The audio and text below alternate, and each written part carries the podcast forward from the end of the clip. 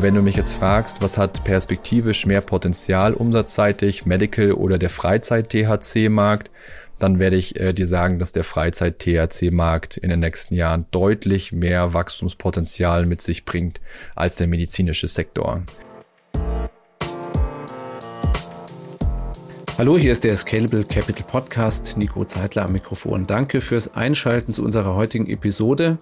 Vorab, wir freuen uns ja immer über Rückmeldungen zu unserem Podcast. Bei Gefallen also gerne Bewertung hinterlassen und wenn es Anregungen gibt oder Fragen aufkommen zu dem Thema, über das wir hier gleich sprechen, dann freuen wir uns über eine E-Mail an podcast@scalable.capital. Ja, über welches Thema sprechen wir heute in den nächsten Minuten? Es geht um Cannabis, um Hanf und alles, was man damit tun kann. Natürlich immer mit äh, einem Gesprächspartner, der sich mit der Materie auskennt. Das ist heute Lars Müller, der CEO von Synbiotic. Hallo Lars. Hi, schön, dass ich hier sein darf. Lars, ihr seid mit Synbiotic an der Börse. Ich unterstelle jetzt einfach mal, viele Chefs von börsengelisteten Firmen möchten eher nicht ausführlich in einem Podcast darüber Auskunft geben, welche Berührung sie mit den verschiedenen Cannabis-Erzeugnissen schon hatten. Wie stehst du dazu? Ach, ich bin da ziemlich offen. Ja, weil ich glaube, nichts ist authentischer, als äh, von seinen Erfahrungen berichten zu können, äh, von seinen positiven Erfahrungen vor allem berichten zu können und das dann auch weiter in die Welt hinauszutragen, ja. Und du sprichst da also über ähm, frei über deinen persönlichen Zugang zu beiden, Genuss so wie so gut wie medizinische Anwendung. Definitiv, ja. Ich glaube, äh, jeder ist ähm, mal über Genuss zu dem Thema gekommen. Ich hatte ja dann auch meine medizinische Erfahrung äh, 2017 damit, da können wir gerne nochmal tiefer einsteigen, was ja dann letztendlich auch der Grundstein war, warum ich heute mit voller Energie ähm, Symbiotik nach vorne treibe. Du warst selbst Anwender bzw. Patient, der mit Cannabis zu medizinischen Zwecken behandelt wurde. Wogegen und was war deine Erfahrung? Ich habe leider aus meiner Jugend ein allergisches Asthma mitgebracht und äh, darum ist Inhalieren und Asthma-Sprays und diese ganzen Themen sind bei mir ziemlich geläufig. Das ist dann über die über das Jugendlichalter so ein bisschen zurückgegangen, kam dann aber leider wieder. Und ähm, damals während dem Studium, na, als man hier und da mal Berührungspunkte auch mit, mit Freizeit-Cannabis hatte, ähm, habe ich mich schon immer gewundert. Äh, Freizeit-Cannabis, okay. ja, äh, man könnte es Recreational Cannabis nennen, Freizeit-Cannabis, ähm, kann man ja alles Mögliche dazu sagen. Und da habe ich schon immer gedacht, äh, gemerkt, so, okay, irgendwie macht es meine Bronchie frei. Ja, wenn meine Bronchie irgendwie zu war, ich schlecht Luft bekommen habe. Und selbst bei einem, sag ich mal, klassischen Joint, wo ja auch Tabak und Verbrennung mit ein äh, Part ist, der ja im medizinischen Gebrauch äh, so wenig bis gar keine Anwendung findet oder sollte zumindestens, habe ich da schon die Benefits so gespürt. Und ich wollte einfach kein Cortison und diese ganzen Chemicals in meinem Körper haben und habe dann 2017, als es legal wurde, einen Arzt gefunden in Berlin, der damals schon, sag ich mal, offener zu dem Thema war, was ja heute immer noch ein Riesenproblem ist, dass die Ärzte da noch ein bisschen sehr restriktiv sind, was das Verschreiben von Cannabis angeht und konnte dort dann eben mal für 25 Euro das Gramm die ersten Blüten in der Apotheke kaufen. Hab dann aber auch nach ein paar Monaten das Thema auch wieder sein lassen für mich. Damals war das noch ziemlich komplex 2017 und ähm, genau, bin dann so auch zu CBD gekommen, weil vor allem, wenn man Unternehmer ist und tagsüber performen muss, dann ist THC tagsüber für die Bronchie jetzt nicht das allerbeste. Ja, weil High sein ist äh, im Day-to-Day-Bereich, ähm, je nachdem zu welcher Tageszeit sinnvoll, aber so tagsüber gehöre ich zu der Sorte, wo es nicht so sinnvoll ist. Und so bin ich dann auch zu CBD gekommen, ja, zu der nicht psychoaktiven Seite der Cannabinoide.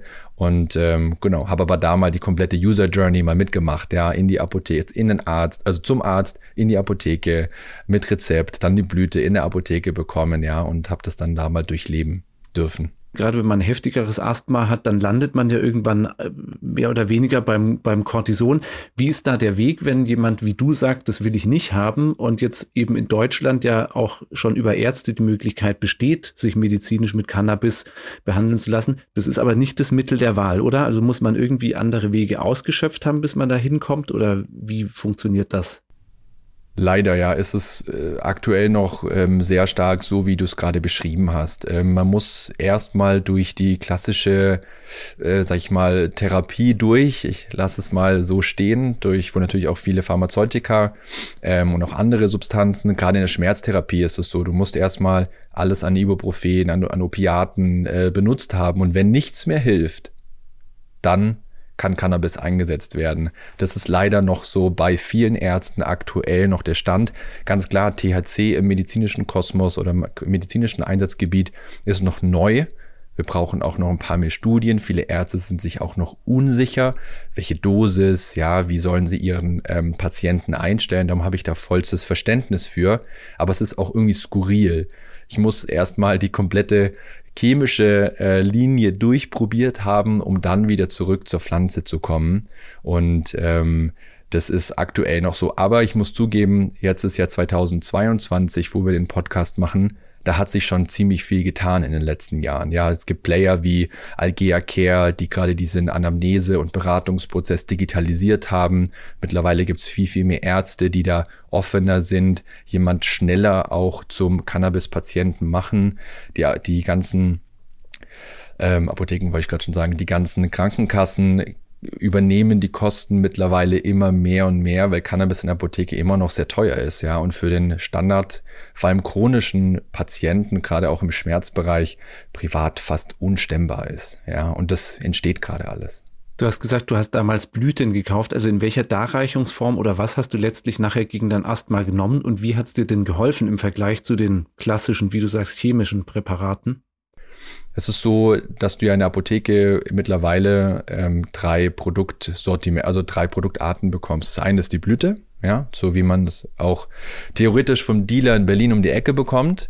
Ähm, dann habe ich das äh, Vollspektrum-Extrakt, also wirklich das Extrakt, was wir auch im CBD-Bereich, im, im Wellness-Sektor verwenden. Ähm, und dann hast du so Produktkategorien wie Tronabinol, was eine synthetische Form von THC ist, was tatsächlich der größte Markt aktuell im ähm, Medical THC-Bereich in Deutschland ist. Ja, das ist die synthetische Variante von THC. Und ich habe die Blüte, du kriegst die dann in einer weißen Dose mit einem medizinischen Aufkleber drauf, wo drauf steht, wie viel du am Tag davon nehmen sollst. Und dann gibt es eigentlich nur zwei Medizingeräte oder Medizinprodukte, mit denen du Medizincannabis einnehmen darfst. Und da gibt es eine deutsche Company, Storz und Bickel, die so Vaporisierer haben. Ja, das kannst du dir vorstellen. Das ist, gibt auch ein handlicheres Device und den Volcano. Das ist, sieht tatsächlich aus wie so ein kleiner Vulkan. Da äh, tue ich dann die Blüte klein machen pack die in so ein kleines Sieb rein, leg die in, diesen, in dieses Gerät rein, mach so einen Ballon oben drauf und dann bläst quasi heiße Luft, die exakt einstellbar ist auf 160, 170, 180 Grad, bläst sich die heiße Luft durch das Pflanzenmaterial, löst die ganzen Cannabinoide aus dem Pflanzenmaterial raus also mit so wenig Rauchentwicklung wie möglich, was gerade für mich im Bereich Asthma und Bronchien natürlich ein Riesenthema ist, dass da keine Verbrennung mit dabei ist. Und dann ziehst du den Ballon ab und inhalierst es einfach. Und dann hast du durch diese ähm, durch diese, durch diese Konsumform halt ein sehr schnelles Anfluten. Also binnen weniger Minuten habe ich dann schon gespürt, wie meine Bronchie sich öffnet. Ja, und ähm, parallel dazu wurdest du halt leider auch ein bisschen, bisschen high, ja, was halt die, die Downside ist, die ich heute auch offen ausspreche im Medizinal-Cannabis-Bereich immer noch ein Problem ist. Ja, also äh, meine Mama ist Schmerzpatientin, die kann morgens nicht THC konsumieren und nochmal 30 Minuten zur Arbeit fahren. Das geht einfach nicht, weil High Autofahren ist keine gute Idee, genauso wie betrunken Autofahren keine gute Idee ist. Und ähm, da müssen wir noch ein bisschen feilen und bessere Produkte bauen. Aber das ist der Weg, wie ich damals konsumiert habe. Okay, dann lass uns doch von deiner persönlichen Erfahrung jetzt mal zu Symbiotic kommen. Das, was du beschrieben hast, also habt ihr jetzt gegen Asthma im Moment auch was äh, auf der, in der Palette? Die Symbiotic heute, wir haben die vor knapp eineinhalb Jahren angefangen. Wir haben mittlerweile natürlich zwei Unternehmen in unserer Gruppe. Ähm, wir haben 13 Companies mittlerweile in, in unserer Unternehmensgruppe, die im Bereich Medizinalcannabis aktiv sind. Und da importieren wir Blüten, Extrakte und Tronabinol, genau diese drei Produktkategorien und verteilen die ähm, eben an Apotheker und Ärzte. Wofür das dann eingesetzt wird, ist die Bandbreite ist riesig. Ja, der größte Markt ist ganz klar der Schmerzmarkt. Ja, da können wir einfach super ansetzen mit Cannabinoide wie THC und CBD. Ähm, und da wird bestimmt auch der ein oder andere ähm, Asthmatiker dabei sein. Ihr schreibt, ihr wollt große Gesellschaftsprobleme wie Schmerz, Schlaf und Angst ähm, angehen und da dagegen Lösungen ähm, Cannabis-basierte anbieten. Kannst du vielleicht aus dem Bereich Schmerz oder Ängste, was wir jetzt noch nicht hatten, ein, ein besonders griffiges Beispiel nennen, wem denn geholfen werden könnte. Und zwar besser als mit existierenden Medikamenten. Es ist so, wir haben in unserem Körper ein sogenanntes endokannabinoides Nervensystem. Und ähm, dort können Cannabinoide wie THC, CBD und viele andere Cannabinoide, die es noch gibt, CBG, CBN, CBC, CBV und so weiter, können eben auf dieses Nervensystem andocken, ja, können das, sage ich mal ganz vereinfacht gesprochen, fernsteuern und ausbalancieren. Das heißt, alle zentrale Nervensystem Probleme und Krankheiten können wir mit Cannabinoide sehr, sehr gut angehen. CBD zum Beispiel oder auch THC sind ja sehr, sehr stark beruhigend und ähm, da können wir einfach auf einer oder überwiegenden pflanzlichen Basis Lösungen bieten, die relativ wenig Nebenwirkungen haben. Wenn du dir heute die Opiate anschaust oder auch im Bereich Depressionen und in der Behandlung von Social Anxiety und diesen ganzen Themen, die ganzen Hämmer sind, sind ja wahnsinnig. Ja, die haben mega viele Nebenwirkungen und äh, da können wir mit Cannabinoide einfach als allgemeine Wirkstoffgruppe mal bezeichnet, können wir da eben ganz, ganz tolle Lösungen bieten. da ist der Markt gerade extrem stark in der Entwicklung.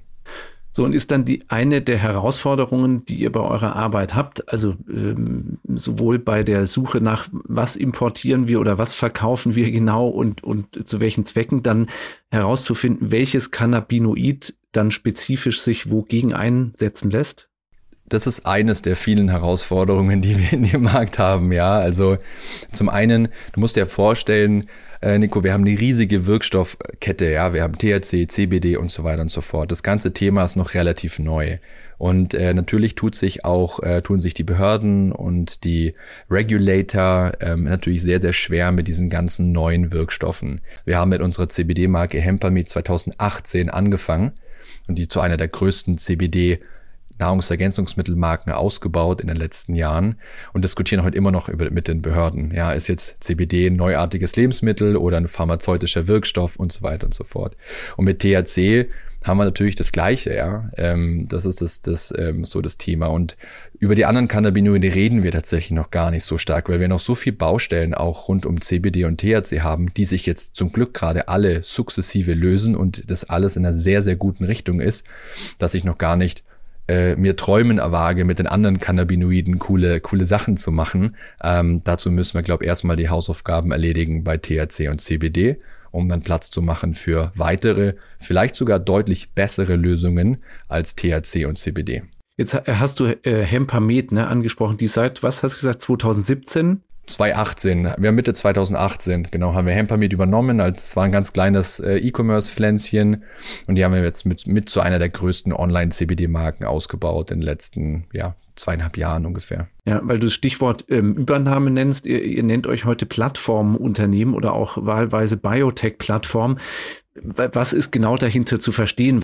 Genau, als ähm, Christian Angermeier äh, vor jetzt ja ähm, bald zwei Jahren auf mich zukam und hat gesagt, hey Lars, ähm, hast du Lust, ähm, hier aus dieser leeren Hülle, die schon an der Börse Düsseldorf gelistet wurde oder war zu dem, zum Zeitpunkt mit dem Namen Symbiotic, was zu bauen? Dann habe ich gesagt, cool, finde ich mega und habe was meine Company, die Solid Mind Group, wo wir die Hempermit-Marke quasi drin hatten, die haben wir dann da eben als erste Company mit rein gegeben. Ja, ich bin dann quasi CEO geworden und ähm, einer der größeren Shareholder in der Symbiotic. Und dann habe ich mir überlegt, okay, wie baue ich jetzt hier Europas größten Player für dieses ganze Thema? Ja, ich kann jetzt einen Konzern bauen mit hunderten Angestellten, ja, die super komplexe Strukturen haben. Oder wir bleiben irgendwie ein wendiges, äh, eine wendige Gruppe von Schnellbooten.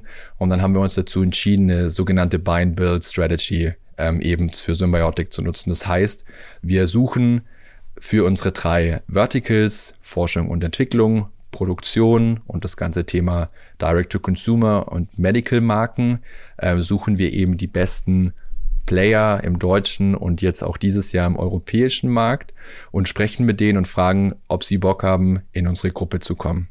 Und wenn wir niemand finden für das jeweilige Vertical, dann gründen wir eben auch eigene Unternehmen, suchen Teams dafür, statten die mit Geld aus.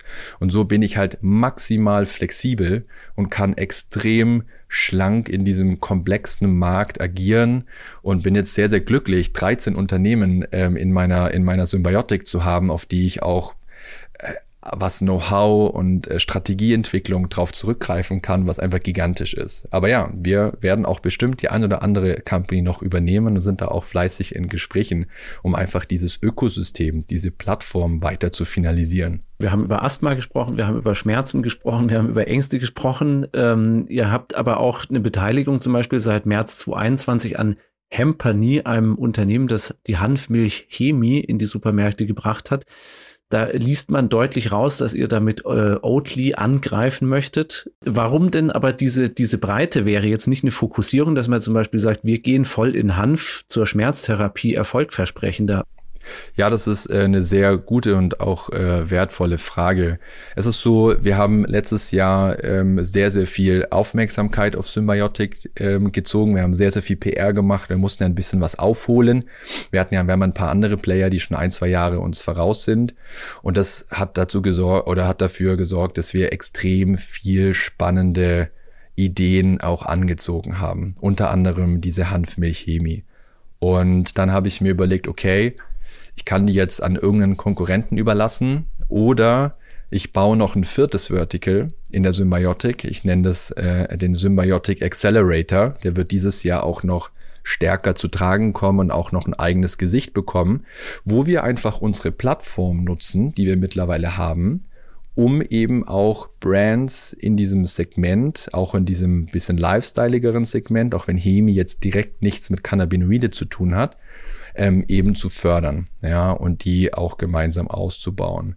Und das ist sehr, sehr, sehr spannend, ja, weil zum Beispiel Hemi kauft ähm, die kompletten Hanfsamen geschält und alles, was dafür gebraucht wird, um so eine Hanfmilch zu bauen, ähm, ähm, kaufen die eben bei, bei unseren Tochterfirmen ein. Das heißt, wir haben da schon sehr, sehr viele synergetische Effekte, auch wenn natürlich das Produkt jetzt nichts mit Medical zu tun hat. Das ist ja das Schöne auch an dieser ganzen Hanf- und Cannabinoid-Welt, dass wir jetzt nicht nur einen pharmazeutischen Markt haben, sondern eben auch einen Freizeit-Wellness-Lifestyle-Markt haben. Ja, und spätestens mit der Legalisierung, über die wir bestimmt heute auch noch diskutieren werden, ist gerade dieser Accelerator einfach ein sehr, sehr wertvolles Vehikel, um schnell auch die besten Marken irgendwie und die besten Konzepte anzuziehen, ähm, in diese zu investieren und sie durch unsere Plattform maximal zu fördern und extrem schnell on track zu bringen.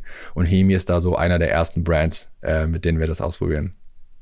So, und wo wird jetzt aus deiner Sicht äh, in den nächsten ein, zwei, drei Jahren der Schwerpunkt liegen und demnach wahrscheinlich auch, wo, wo spielt denn mehr Musik in diesem Lifestyle-Bereich oder wirklich in der, ich nenne es mal ernsthaften medizinischen Anwendung, wo eben Leiden von Millionen Menschen behandelt werden können sollen? Umso mehr ich hier ähm, in der Symbiotik ähm, mich, mich ausbreite, umso mehr lerne ich natürlich auch über den Pharmamarkt. Ich bin jetzt niemand, der vorher schon zehn Jahre in der Pharmabranche gearbeitet hat. Habe natürlich jetzt einige Companies mit vielen Experten, die da schon Jahrzehnte in dieser Branche aktiv sind. Und der Markt ist halt extrem langsam.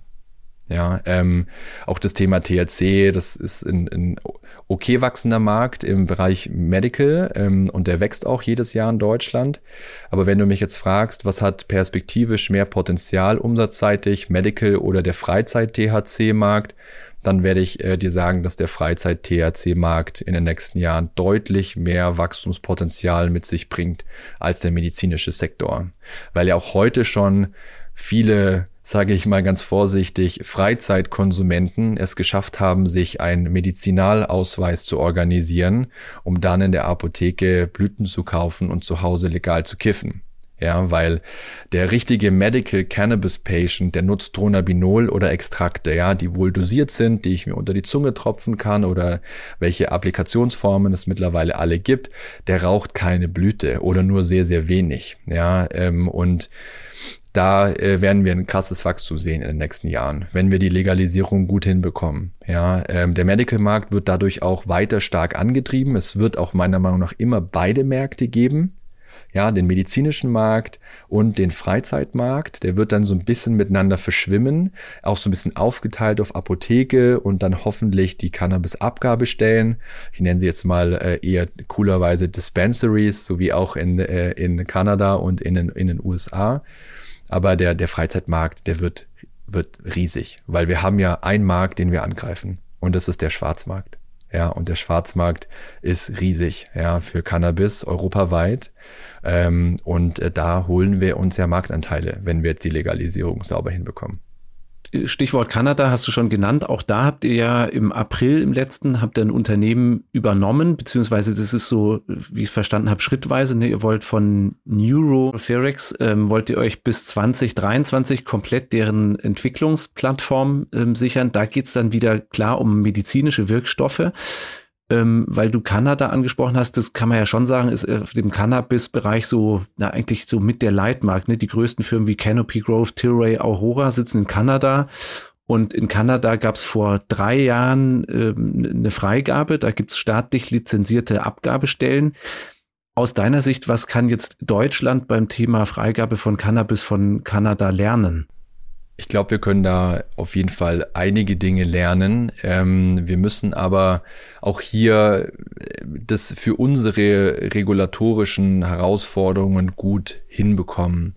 Ähm, ich glaube auch, dass wir hier in Deutschland noch mal ein bisschen mehr ein Auge drauf haben auf äh, Jugendschutz, auf Aufklärung, auf Abgabe, aber wenn man mal in so eine Dispensary reingeht in Kanada, das ist schon alles sehr, sehr, sehr professionell. Ja, du kommst da rein, du wirst sehr, sehr gut beraten, du hast eine riesige Auswahl an tollen Produkten mit einer sehr, sehr hohen Qualität. Du weißt exakt, was da, was da drin ist.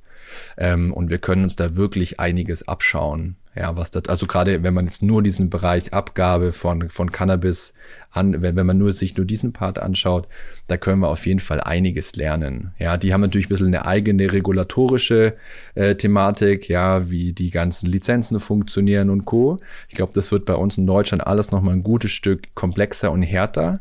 Ähm, aber das ist eben noch, ähm, liegt noch ein bisschen in den Sternen, wie das alles aussieht kann oder muss einem das Beispiel Kanada auch vielleicht ein, ein, Stück weit eine Warnung in manchen Bereichen sein? Man hat ja auch schon gehört, nicht alle Unternehmen, die dort auf dem Markt ähm, unterwegs sind, denen geht so gut. Da war auch schon mal von größeren Stellenabbau zu, zu hören und es gab teilweise wohl eine Schwemme von angebautem Hanf auf dem Markt. Ähm, in Europa äh, habe ich es auch schon gelesen, dass an der Algarve zum Teil Papaya-Bauern auf Hanf umrüsten und dass da auch möglicherweise so eine Hanfschwemme entsteht, ähm, bietet diese, bieten diese ganzen Erwartungen, die da gerade reingelegt sind, auch irgendwie ein Potenzial, dass da so eine Art ja, Cannabisblase entsteht oder völlig übersteigerte Erwartungen gerade da sind? Mhm. Wenn man mich jetzt fragt, was man unternehmerisch von Kanada lernen kann oder vielleicht nicht lernen sollte, ist es genau das, was du gerade eben gesagt hast. Äh, wir haben in, wenn man über den Teich schaut, hatten wir einfach einen riesen Rush auf das Anbauen von Cannabis. Ja, jeder ist da drauf gesprungen. Riesige Gewächshäuser, Bauern haben äh, alles abgerissen und haben, Cannabis dahingestellt, ja, um es überspitzt zu formulieren. Aber letztendlich muss sich ja der Nachfrage, muss sich ja die Nachfrage auch im fast gleichen Maße weiterentwickeln. Und das haben wir da eben gesehen, dass sich das erstmal gar nicht so getan hat. Ähm, und da sind natürlich dann viele Leute auch oder viele Unternehmer auf ihren Blüten, auf ihren Produkten sitzen geblieben, weil die Nachfrage auch sich gar nicht so schnell weiterentwickelt hat. Ja, und darum investieren wir als Symbiotic heute noch absichtlich nicht in den Anbau von Cannabis, weil ich ein bisschen sehe, ich sehe ja sehr, sehr viele Pitch-Decks und ich kriege jede Woche irgendwelche Cannabis-Leute, die anbauen wollen, von mir 30 Millionen haben wollen für ihre Riesenplantage irgendwo in Europa. Ähm, dass ich sage, okay, wir müssen uns das erstmal noch so ein bisschen anschauen. Der Apotheker heute kann schon aus 300 Produkten auswählen, die alle fast identisch sind. Und da habe ich einfach viele Red Flags, die da kommen, wo ich sage, okay, jetzt quasi in der Supply Chain nochmal einen Schritt tiefer zu gehen, auch in eine Anbaucompany zu investieren, halte ich jetzt noch für nicht den richtigen Schritt. Ähm, ich schaue mir die alle an, ich spreche mit denen auch allen, ich bleibe mit denen auch allen in Kontakt und halte mir die auch alle warm. Aber wir fokussieren uns zum Beispiel viel mehr auf das Thema Vertrieb und Marken weil die Marke wird letztendlich immer den Wirkstoff zum Kunden bringen.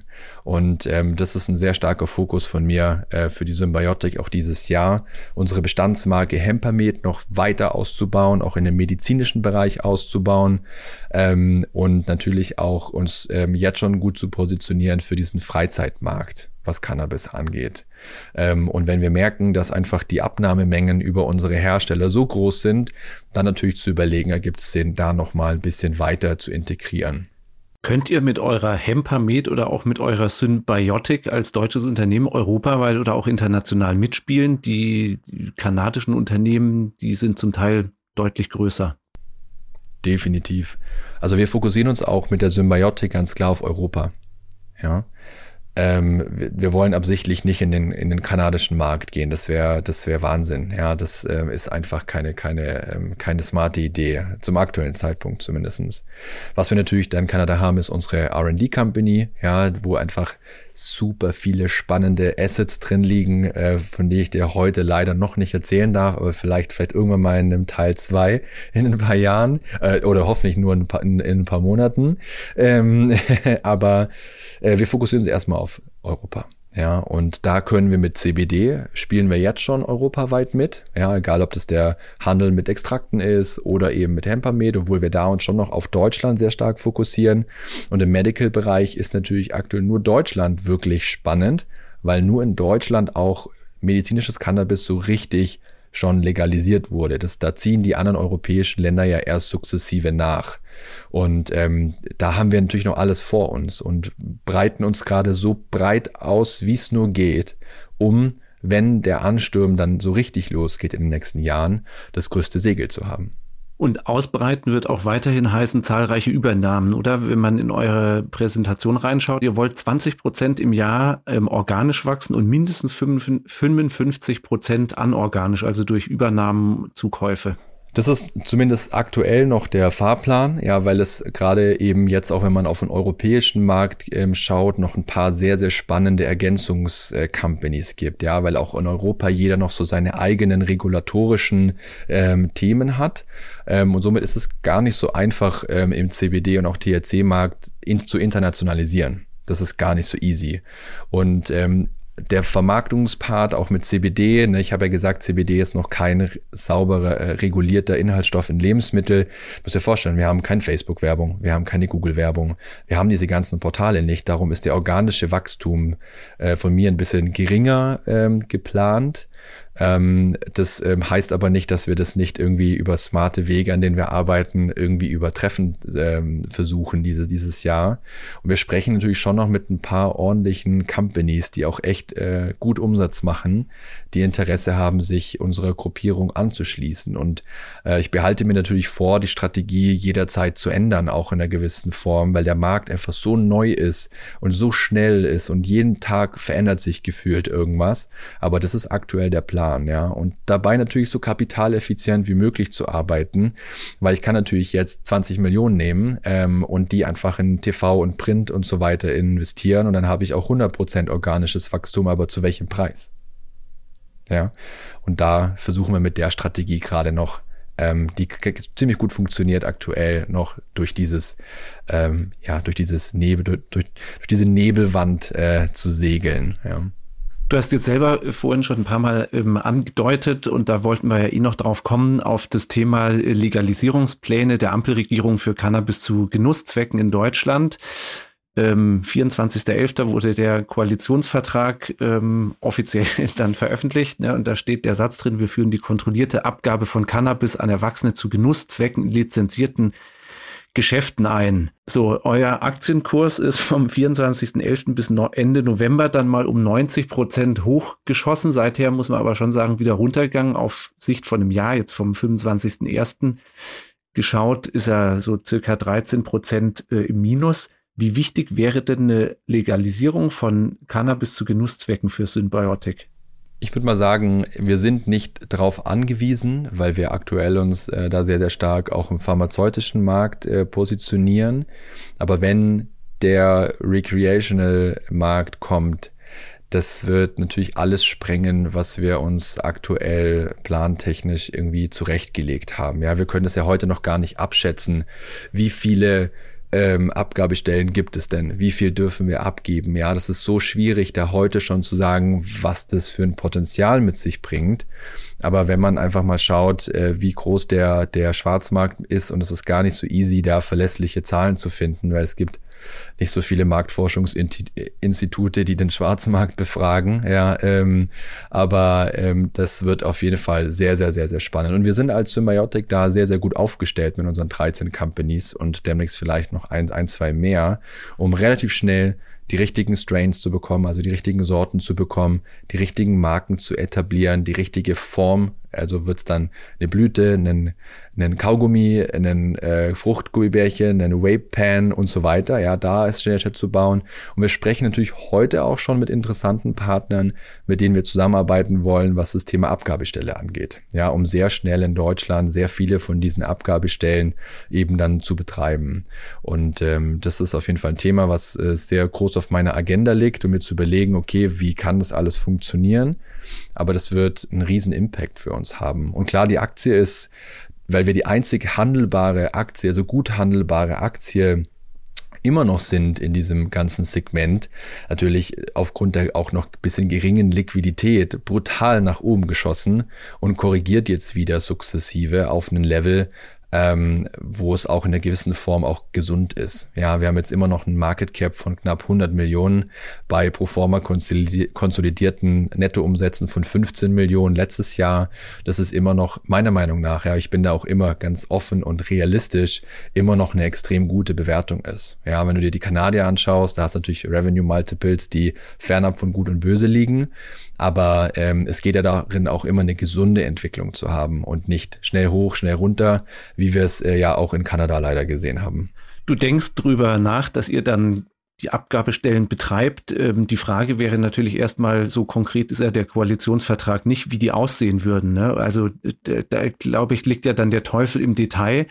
Also Freigabe ist das eine, aber wie diese Stellen aussehen würden, ähm, hast du da schon irgendeine Vorstellung oder klingt da was durch, wie konkret das schon im Gange ist? Wir haben natürlich sehr, sehr gute Kontakte, die da immer wieder mal auch ähm, Insights uns irgendwie teilen. Es ist auch noch nicht ganz vom Tisch, dass es nicht ausschließlich die Apotheke wird. Ja, ähm, das kann immer noch passieren, dass man sagt, okay, äh, es wird die Apotheke, weil die kennen sich aus, das sind alles äh, Pharm Pharmazeuten da drin, die können genau erkennen, ist der Konsument krank oder süchtig oder oder oder. Also von der Logik her gar nicht mal so blöd.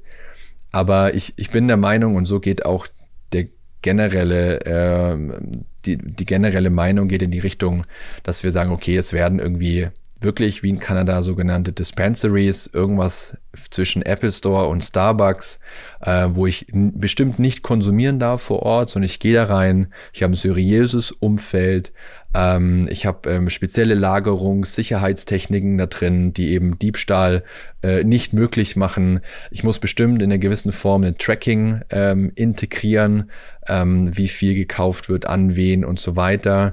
Also das wird schon, ich glaube, eine ganz spezielle Art von ähm, Shop, aber das sind alles ganz, ganz viele Vermutungen. Aber ähm, das wird auf jeden Fall nicht meiner Meinung nach sowas, wie wir es in, in, in Holland haben. Bist du denn optimistisch, dass das in der Legislaturperiode zu schaffen ist? Ich glaube, du kannst mit jedem in der Branche sprechen und alle sagen dir, dass es in den nächsten ein bis drei Jahren implementiert wird hier in Deutschland. Aber wir haben noch richtig, richtig viel zu tun. Ja, es muss noch, es muss ja ein Betäubungsmittel was richtig stark reguliert ist, ja, in, in äh, Bunker-ähnlichen Räumen, ja, in Tresor-ähnlichen Räumen eben ge gehalten, gelagert werden muss, müssen wir für den Freizeitkonsum rausdeklarieren. Da ist schon noch ganz schön viel zu tun. Braucht Deutschland denn eine weitere legale Droge? Wenn du mich fragst, und das sage ich jetzt nicht nur als CEO von Symbiotic, bin ich der Meinung auf jeden Fall. Ja, ähm, wenn du auch, es gibt ja so eine, so eine ziemlich spannende Liste, wo so die ganzen Drogen mal untereinander geschrieben wurden. Ja, Alkohol, Heroin, Kokain, alles, was es so auf diesem Planeten zu finden gibt. Und da ähm, ist eben auch Cannabis eingegliedert. Und wenn ich mir anschaue, was Alkohol mit unserem Körper macht, ja, Richtung Sucht, Richtung ähm, Schaden äh, an sich selbst und Schaden an, an anderen, ähm, und wenn ich sehe, was Cannabis oder THC äh, dem Körper zufügt und anderen, ähm, ist da eine, eine, ein, meilenweiten, ein meilenweiter Unterschied. Ja, und es wird auch häufig gesagt, Cannabis ist eine Einstiegsdroge. Dann sage ich immer, ja, dann müssen wir mal mit über Alkohol diskutieren. Ja, Alkohol ist schon so integriert in unsere Gesellschaft, ähm, dass da irgendwie, äh, das ist Wahnsinn. Ja, und ich bin der Meinung, dass das Cannabis da auf jeden Fall einen Platz hat. Meiner Meinung nach auch Tabak und auch Alkohol gerne ein bisschen verdrängen darf, weil es die Leute einfach auch ein bisschen entspannter macht, äh, positiv zu ihrem Leben beiträgt. Ähm, und, und das finde ich, hat hier definitiv noch Platz. Dann sage ich an der Stelle vielen Dank, Lars Müller von Symbiotic. Danke, Nico. Und danke an alle fürs Zuhören. Übrigens ein Verweis noch drauf. Ähm, Lars hat ja auch Christian Angermeier angesprochen. Der war auch schon mal bei mir im Podcast zu Gast.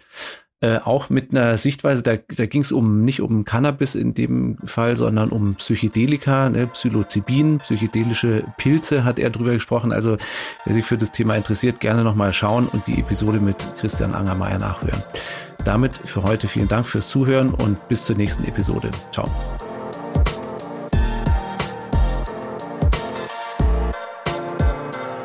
Scalable Capital GmbH erbringt keine Anlage-, Rechts- und/oder Steuerberatung. Sollte dieser Podcast Informationen über den Kapitalmarkt, Finanzinstrumente und/oder sonstige für die Vermögensanlage relevante Themen enthalten, so dienen diese Informationen ausschließlich der Erläuterung der erbrachten Dienstleistungen. Kapitalanlage ist mit Risiken verbunden. Bitte beachten Sie hierzu die Hinweise auf unserer Internetseite.